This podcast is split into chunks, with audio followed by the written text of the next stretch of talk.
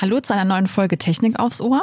Marco und ich sprechen heute über die KI und zwar in der Bewerbung, wenn dich der Roboter zum Bewerbungsgespräch einlädt.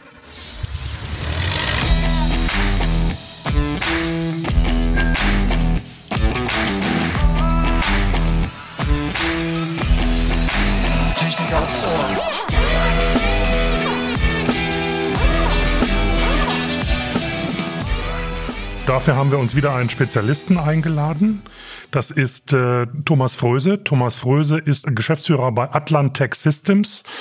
Atlantech Systems bietet KI-Lösungen für Industrieunternehmen an und außerdem ist Herr Fröse auch noch Vorsitzender des VDI Fachbereichs Anwendungsfelder in der Automation. Ja, Herr Fröse, schön, dass Sie da sind. Ja, vielen Dank für die Einladung. Bei sehr vielen Bewerbungen ist es ja heutzutage schon so, dass eine künstliche Intelligenz vorsortiert nach gewissen äh, Kriterien und dann schon äh, im Endeffekt die passenden Bewerber irgendwie vorselektiert. Aber ich frage mich da so ein bisschen, ist das nicht super unpersönlich? Naja, wenn man ehrlich ist, funktioniert die klassische Personalauswahl kaum anders. Es gibt immer Checklisten und eine Assistenz, die dann den oft riesigen Stapel von Bewerbungen nach Vorgaben aussortiert. Und es bleibt dann ein kleiner Rest, je nachdem, wie viele Bewerbungen kommen, so etwa ein bis zehn Prozent, die dann überhaupt in Anführungszeichen persönlich, also genauer betrachtet werden. Und bei jedem professionellen Unternehmen läuft das so das im Grunde erstmal nach Checklisten verfahren wird. Und das kann natürlich auch eine einfache automatische Logik oder eine KI genauso gut, wenn nicht sogar noch besser erledigen. Ähm, jetzt, wie kann denn so eine KI garantieren, dass der Kandidat oder die Kandidatin auch wirklich in so ein Team reinpasst? Also dieses Team matcht. Ist äh, die KI intelligent genug, das alles mit zu beurteilen? Zumindest in der Vorauswahl? Ja, garantieren kann man nichts. Das ist ganz klar. Weder der Mensch noch die KI. Wir sprechen eigentlich hier nur über Trefferquoten, statistische Trefferquoten. Die können mal besser oder schlechter sein. Die können objektiver oder subjektiver sein. Und das gilt für beide Verfahren, für dieses Checklistenverfahren, also das menschliche und auch das KI-Verfahren gleichermaßen. Wenn erfahrene Personaler ähm, Bewerber beurteilen, dann greifen die in der Beurteilung auf Erfahrungswerte zurück. Und ja, man könnte die Erfahrungswerte auch Vorurteile nennen, da die natürlich immer ein Stück weit subjektiv geprägt sind und auch durch eine Art Filter laufen der persönlichen Einstellungen, Werte und Erfahrungen, die der Personaler hat. Die KI dagegen, die ist zunächst erstmal völlig vorurteilsfrei. Das ist eine Technologie, die hat kein Bewusstsein, zumindest noch nicht, und auch kein subjektives Wertesystem. Die wertet nur Daten aus, die man ihr zur Verfügung stellt und liefert ein datenbasiertes, objektives, statistisches Ergebnis. Dabei ist natürlich Subjektivität nicht völlig auszuschließen, da sie natürlich anhand der Daten lernt, die man ihr gibt. Und wenn die Datenauswahl natürlich nicht optimal ist, dann wird das Ergebnis auch nicht optimal sein. Und das Design dieser KI-Analyse ist das entscheidende Element, wie stark objektiv oder subjektiv das Ergebnis am mhm. Ende ausfällt. Ich habe im Handelsblatt gelesen, dass rund 70 Prozent der deutschen Unternehmen ein sogenanntes Applicant Tracking System einsetzen. ATS heißt das. Also die Personal Roboter sparen demnach und dem Unternehmen Zeit und Geld. Oder welche Vorteile hat denn eine KI im Recruiting noch? Ja, der wichtigste Vorteil ist, dass man natürlich konsequent Erfahrungswissen sicher anwendet. Und zwar über bestehende wichtige statistische Zusammenhänge zwischen Bewerberdaten und der Leistung ich kann nur Beispiele bringen. Also wenn zum Beispiel jemand oft seine Stelle gewechselt hat, dann wird er das vermutlich auch weiterhin tun und ist vielleicht für eine wichtige Position, wo es um Nachhaltigkeit geht, etwas weniger geeignet. Also ich bringe hier ein paar Beispiele. Dabei muss man natürlich immer wissen, das sind jetzt eigentlich nur willkürlich ausgewählte Zusammenhänge, um zu verdeutlichen, wie sowas abläuft. Wenn jemand zum Beispiel ohne beruflichen Hintergrund oft den Wohnort gewechselt hat, dann wird man ihn sicherlich eher als unzuverlässig einstufen. Das machen Personaler wie auch eine KI. Und viele dieser Zusammenhänge ergeben sich eben aus den Daten, sind nicht so leicht zu erklären, sind aber sehr evident. Das heißt, es funktioniert sehr gut. Der größte Vorteil ist vielleicht, dass der Bewerber auf eine ganz einfache Frage wie was er für eine Lieblingssportart hat oder eine Lieblingsfarbe, sicherlich ehrlich antworten wird und bei kritischen Fragen eher falsch antworten. Und die KI kann aus völlig harmlosen Informationen ganz grundlegende Erkenntnisse über den Bewerber ziehen, so zum Beispiel, das ist auch wieder willkürlich, dass der Bewerber mit einer bestimmten Lieblingsfarbe keine gute Führungskraft ist. Das habe ich mir jetzt, wie gesagt, nur ausgedacht, um zu betonen, zeigen, ja. wie das im Prinzip funktioniert. Ähm, Sie haben jetzt so mehrfach erklärt, dass ja die KI äh, natürlich gefüttert wird mit gewissen Informationen, also die ich jetzt als Recruiter als wichtig erachte und die Checkliste, die ich sowieso manuell anwende. Äh, wie läuft das in der Praxis? Also ist das so ähm, ja leicht und schnell zu, zu ähm, handhaben, kann ich jetzt nur mal sagen, dass man einfach eine KI befüttern kann mit diesen Informationen oder muss das jetzt zum Beispiel ein Entwickler für mich machen? Naja, die Erfahrung zeigt, ähm, ich bring's mal auf den Satz Waste in, Waste out. Das heißt also, wenn ich natürlich bei der Datenauswahl und auch der Datenbewertung Fehler mache, dann wird die KI natürlich genau diese Fehler hundertprozentig wieder bringen. Das heißt, der, der kritische Punkt, und das erleben wir tatsächlich auch in Industrieprojekten, das ist genau das Gleiche, ist eigentlich der, dass ich bei der Datenauswahl und der Datenbewertung, also welche Variablen speise ich ein und wie bewerte ich eine Person, dass ich dabei natürlich äußerste Sorgfalt anwenden muss. Und nur wenn ich diese äußerste Sorgfalt anwende, dann wird die KI auch in der Lage sein, genau mit dieser Präzision Aussagen aus den Datensätzen zu extrahieren und Aussagen zu machen. Also kann ich jetzt als Personalmanager oder Managerin das nicht selbst pflegen? Hm, ich kann das selbst pflegen, aber ich muss mich natürlich dann sehr intensiv mhm. damit auseinandersetzen, was für eine Aussage mhm. ich haben möchte. Also es gibt ja verschiedene äh, Jobprofile, die haben auch verschiedene Anforderungen. Und ich müsste mir dann eben genau überlegen, welche Parameter sind für mich wichtig. Und wenn ich dann Beispieldaten aus der Vergangenheit habe, und das geht ja eigentlich ja nur bei großen Unternehmen, dass die eben genug Beispiele aus der Vergangenheit haben. Dann muss ich mir überlegen, anhand welcher Kriterien beurteile ich, ob jemand erfolgreich oder nicht erfolgreich war. Also im Hinblick auf die Position, die ich besetzen muss oder will und muss dann die alten Datensätze entsprechend markieren, muss dann sagen, ja, Bewerber A, der hat 100 Prozent Erfolg gehabt, Bewerber B nur 50 Prozent Erfolg von den Anforderungen, die ich habe. Und das muss ich natürlich sehr, sehr präzise in den Daten vermerken und dann kann ich das einer KI vorwerfen, die macht das dann im Grunde auch vollautomatisch und extrahiert dann Zusammenhänge zwischen, ich nenne es jetzt mal leicht messbaren Merkmalen eines Bewerbers und der mhm. Aussage, die ich haben will. Theoretisch kann ich das Da selbst. spielt ja viel Statistik auch eine Rolle, ne, Herr Fröse. Also Sie haben ja vorhin von Vorteilen gesprochen bei der KI, aber wo Vorteile sind, da gibt's auch Nachteile. Wie sieht das denn da aus? Kann ja sein, dass dann plötzlich mal irgendein Superbewerber aus irgendwelchen Gründen da durchs Raster fällt, weil er nicht in irgendein Muster passt. Ja, da kann ich aus dem Leben sprechen. Ähm, man muss sich natürlich vor Augen halten, dass diese Nachteile ja auch bei einer manuellen Auswahl bestehen. Das heißt, es kann durchaus passieren, dass sehr gute Bewerber durch das Raster fallen, weil sie eben statistische Ausreißer sind.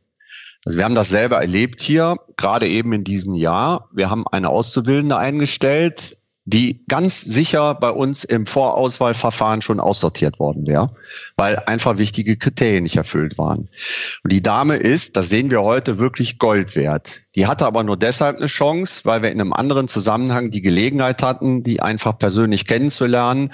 Und wir haben verstanden, wie die tickt und dass sie richtig gut ist. Und das wäre jetzt so ein Fall gewesen, der durch so ein Raster mhm. durchrasseln würde. Ganz klar. Das ist so die naja, ich sag mal, die Fehlerquote, die man immer bei statistischen Verfahren hat, äh, die mag so gering sein, wie sie will. Wenn es zum Beispiel fünf Prozent sind, dann habe ich natürlich dennoch fünf Prozent Verschnitt. Aber die Probleme haben die anderen, in Anführungszeichen, Sortierverfahren durch Menschen natürlich auch, da das immer alles sehr schematisch ist, aber was soll ich tun, wenn ich 300 Bewerbungen auf eine Position bekomme? Da muss ich mir irgendwas überlegen, um mhm. das effizient zu machen. Ich kann da nicht drei Leute zehn Wochen mit beschäftigen. Das geht nicht. Das kann man gar nicht bezahlen. Ja, aber ich, man kann das auch so runterbrechen, dass es ja auch passieren kann, wenn jetzt die KI sagt, okay, das ist jetzt hier vom, äh, von der Statistik her, ist das der ideale Bewerber. Dann lädt man denjenigen halt ein und merkt dann aber auf der persönlichen Ebene irgendwie, es passt vielleicht doch nicht so. Also ich meine, das wird sich wahrscheinlich auf der einen, auf der anderen Seite irgendwie ausgleichen, oder? Naja, ich sag mal, in dieser Richtung funktioniert das. Das heißt also, wenn ich mit diesem Schema oder mit der KI jemanden auswähle, ähm, und ich lade den ein und stelle dann fest, hm, passt doch nicht, das mhm. funktioniert. Aber das Problem ist, die Bewerber, die ich dann nicht sehe, weil die rausgeflogen sind, da werden mit Sicherheit welche bei sein, die mhm. eigentlich gut geeignet wären. Aber das wird eben nur eine ganz geringe Zahl sein. Gleich geht es weiter mit unserem Interview. Vorab möchten wir euch aber unseren heutigen Werbepartner vorstellen. Ihr möchtet eure Karriere selbst in die Hand nehmen? An der HFH Hamburger Fernhochschule seid ihr da genau richtig. Berufsbegleitend und flexibel, so könnt ihr an der HFH studieren. Vom Bachelor in BWL oder Mechatronik bis hin zum Master in Maschinenbau oder Wirtschaftsingenieurwesen bietet euch die HFH seit über 20 Jahren echte Expertise im Fernstudium. Neben dem Job und der Familie könnt ihr euch eure Zeit und eure Orte für das Lernen selbst einteilen und werdet persönlich von einem der über 50 regionalen Studienzentren in eurer Nähe betreut. Die Abschlüsse der HFH sind natürlich staatlich anerkannt. Neugierig geworden? Unter www.hfh-fernstudium.de könnt ihr direkt Infomaterial bestellen oder euch beraten lassen. Ich wollte nochmal auf das Thema Daten zurückkommen, Herr Fröse, da, und auch das Thema maschinelles Lernen. Das spielt ja bei der KI eine riesengroße Rolle. Äh, Menschen lernen und natürlich Human Resources Leute lernen auch im Laufe der Jahre und haben ihre Erfahrungen. Dieses maschinelle Lernen, können Sie das mal in ein paar Sätzen kurz erklären, wie das da so funktioniert, insbesondere auch bei dem Thema Recruiting? Ja, also das maschinelle Lernen ist ein Computerprogramm. Dem gebe ich sehr viele Datensätze und das erkennt in den Datensätzen dann automatisch Muster. Es läuft im Wesentlichen heute, man spricht von automatisiertem maschinellem Lernen. Das heißt, es läuft vollautomatisch ab. Ich brauchte auch keinen Spezialisten mehr.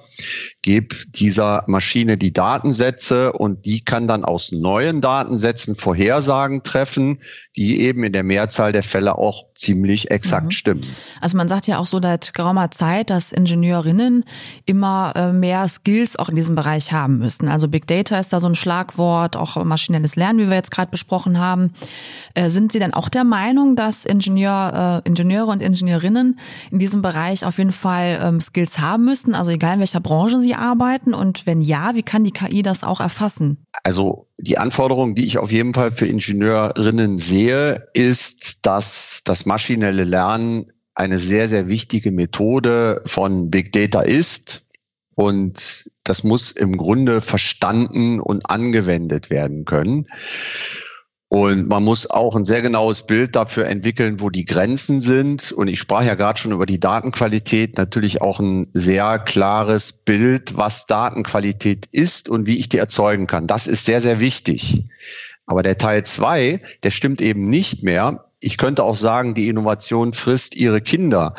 Äh, ein Ingenieur muss nicht mehr programmieren können und auch die Mathematik dahinter nicht mehr beherrschen, weil die modernen Systeme das automatisch können.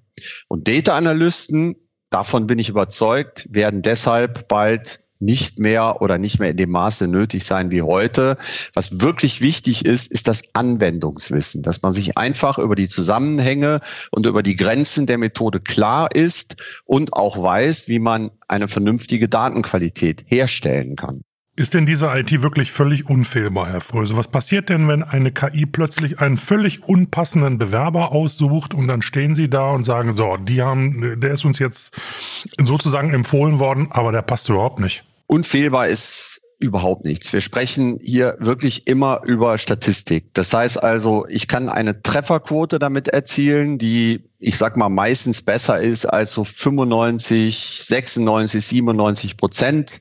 Ich werde aber immer ein paar Prozentpunkte haben, wo das Ding einfach daneben liegt aber eben auch ein menschlicher ähm, ja, ich sag mal, Auswahlprozess, der unterliegt genauso diesem Problem.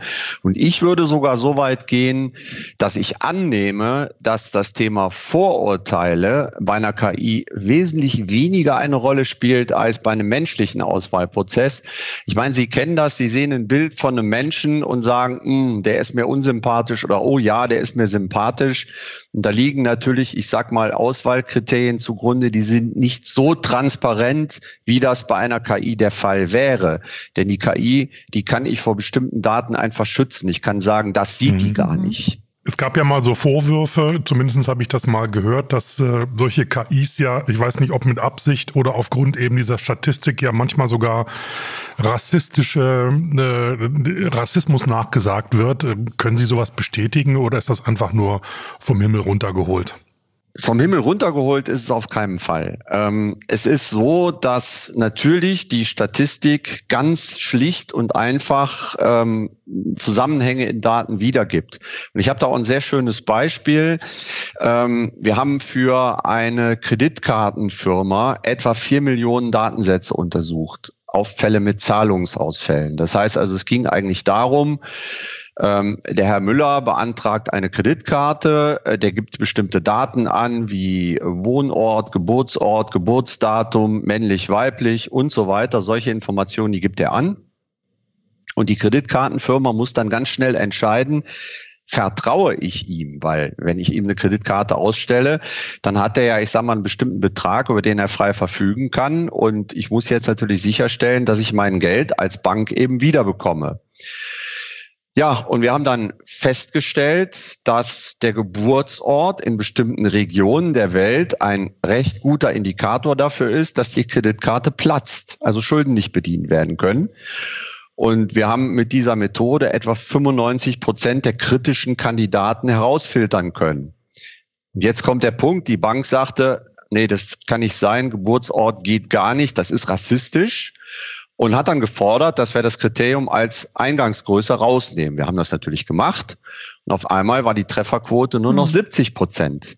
Jetzt kann ich mich entscheiden. Jetzt kann ich sagen, nehme ich die politisch korrekte Version, womit ich eine Schadenssumme von 75 Millionen pro Jahr mehr zu verantworten habe, oder nehme ich die nicht politisch korrekte Version und habe dadurch 75 Millionen Euro Schaden pro Jahr mhm. weniger. Das ist ein Problem, das also ist natürlich ein Problem, das ist ganz klar, das ist mir auch bewusst. Aber letztlich steckt hier wieder die Information in den Daten. Die KI, die kann nicht dafür. Die gibt nur das wieder, was die in den mhm. Daten gefunden hat. Würde jetzt mal gerne auf diese berühmten Soft Skills zu sprechen kommen. Also äh, ist auch ein sehr, sehr wichtiger Punkt innerhalb des Recruitings. Und ähm, ja, ob ich jetzt besonders äh, teamfähig bin oder ob ich empathisch bin, das kann ich ja jetzt eigentlich an einem Hand von einem Blatt Papier oder vom Lebenslauf eigentlich jetzt nicht unbedingt sofort erfassen. Da frage ich mich, wie kann eine KI das filtern? Also wie kann man jetzt, wenn man darauf sehr viel Wert legt zum Beispiel, wie kann man das vorselektieren? Also das Vorselektieren von Soft Skills ist natürlich sehr, sehr schwierig, aber eben auch in einem manuellen Bewerbungsprozess. Ich betone das immer wieder, dass im Grunde die KI dasselbe macht wie ein guter manueller, automatisierter Bewerbungsprozess. Das ist sehr wichtig.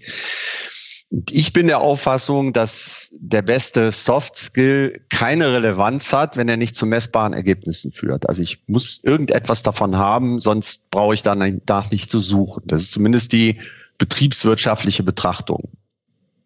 Also ein Beispiel, bei einem Vertriebsmitarbeiter, den ich einstelle, ist es sehr wichtig, dass er gut mit Menschen umgehen kann. Und dazu gehört natürlich der Soft Skill Sozialkompetenz.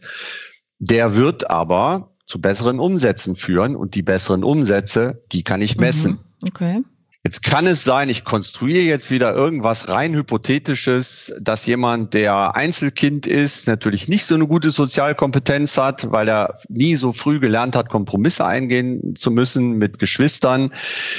Das kann alles sein. Das sind Dinge, die kann man nicht direkt messen. Aber was ich messen kann, ist der Umsatz. Und erst durch den Umsatz wird die Sozialkompetenz für das Unternehmen wertvoll, relevant und messbar. Mhm. Da stolper ich jetzt irgendwie drüber. Also wenn ich das mir so irgendwie nochmal so ein bisschen durch den Kopf gehen lasse, also nur weil ich jetzt, also was heißt nur, aber wenn ich jetzt sehr viel Umsatz generiert habe, kann das ja auch aus anderen Gründen sein, weil ich vielleicht irgendwie in den richtigen Projekten war oder die richtigen Partner gefunden habe, die da irgendwie Geld in die Kasse gespült haben. Deswegen muss ich ja nicht zwangsläufig irgendwie eine hohe Sozialkompetenz haben. Nein, das ist richtig. Wie, wie gesagt, deswegen, ich stimme Ihnen zu, das kann die KI nicht auswählen und das kann der Personaler auch nicht mit diesem schematischen Vorselektionsverfahren mhm. auswählen. Die beiden Methoden, die sind deshalb auch nur geeignet, mhm. eine Vorauswahl zu treffen. Und wenn ich dann, sagen wir mal, zehn mögliche Kandidaten habe, die alle anderen Kriterien erfüllen, dann werde ich die natürlich einladen und dann kommt natürlich auch das Thema Sozialkompetenz. Dann kommen auch die Soft Skills zum Tragen, dann kommt natürlich auch das Thema Sympathie zum Tragen, dann kommen diese ganzen Punkte zum Tragen, die in der Vorauswahl einfach ignoriert worden sind wegen der mhm. großen Masse der Bewerber. Mhm. Herr Fröse, kommen wir mal zum Thema Bewerbung. Da gibt's ja wahre Künstler, die Bewerbungen losschicken, die äh, unglaublich gestylt sind, äh, mit unglaublichen Bildern und Informationen, die toll aufbereitet sind und sehr vielen Informationen auch.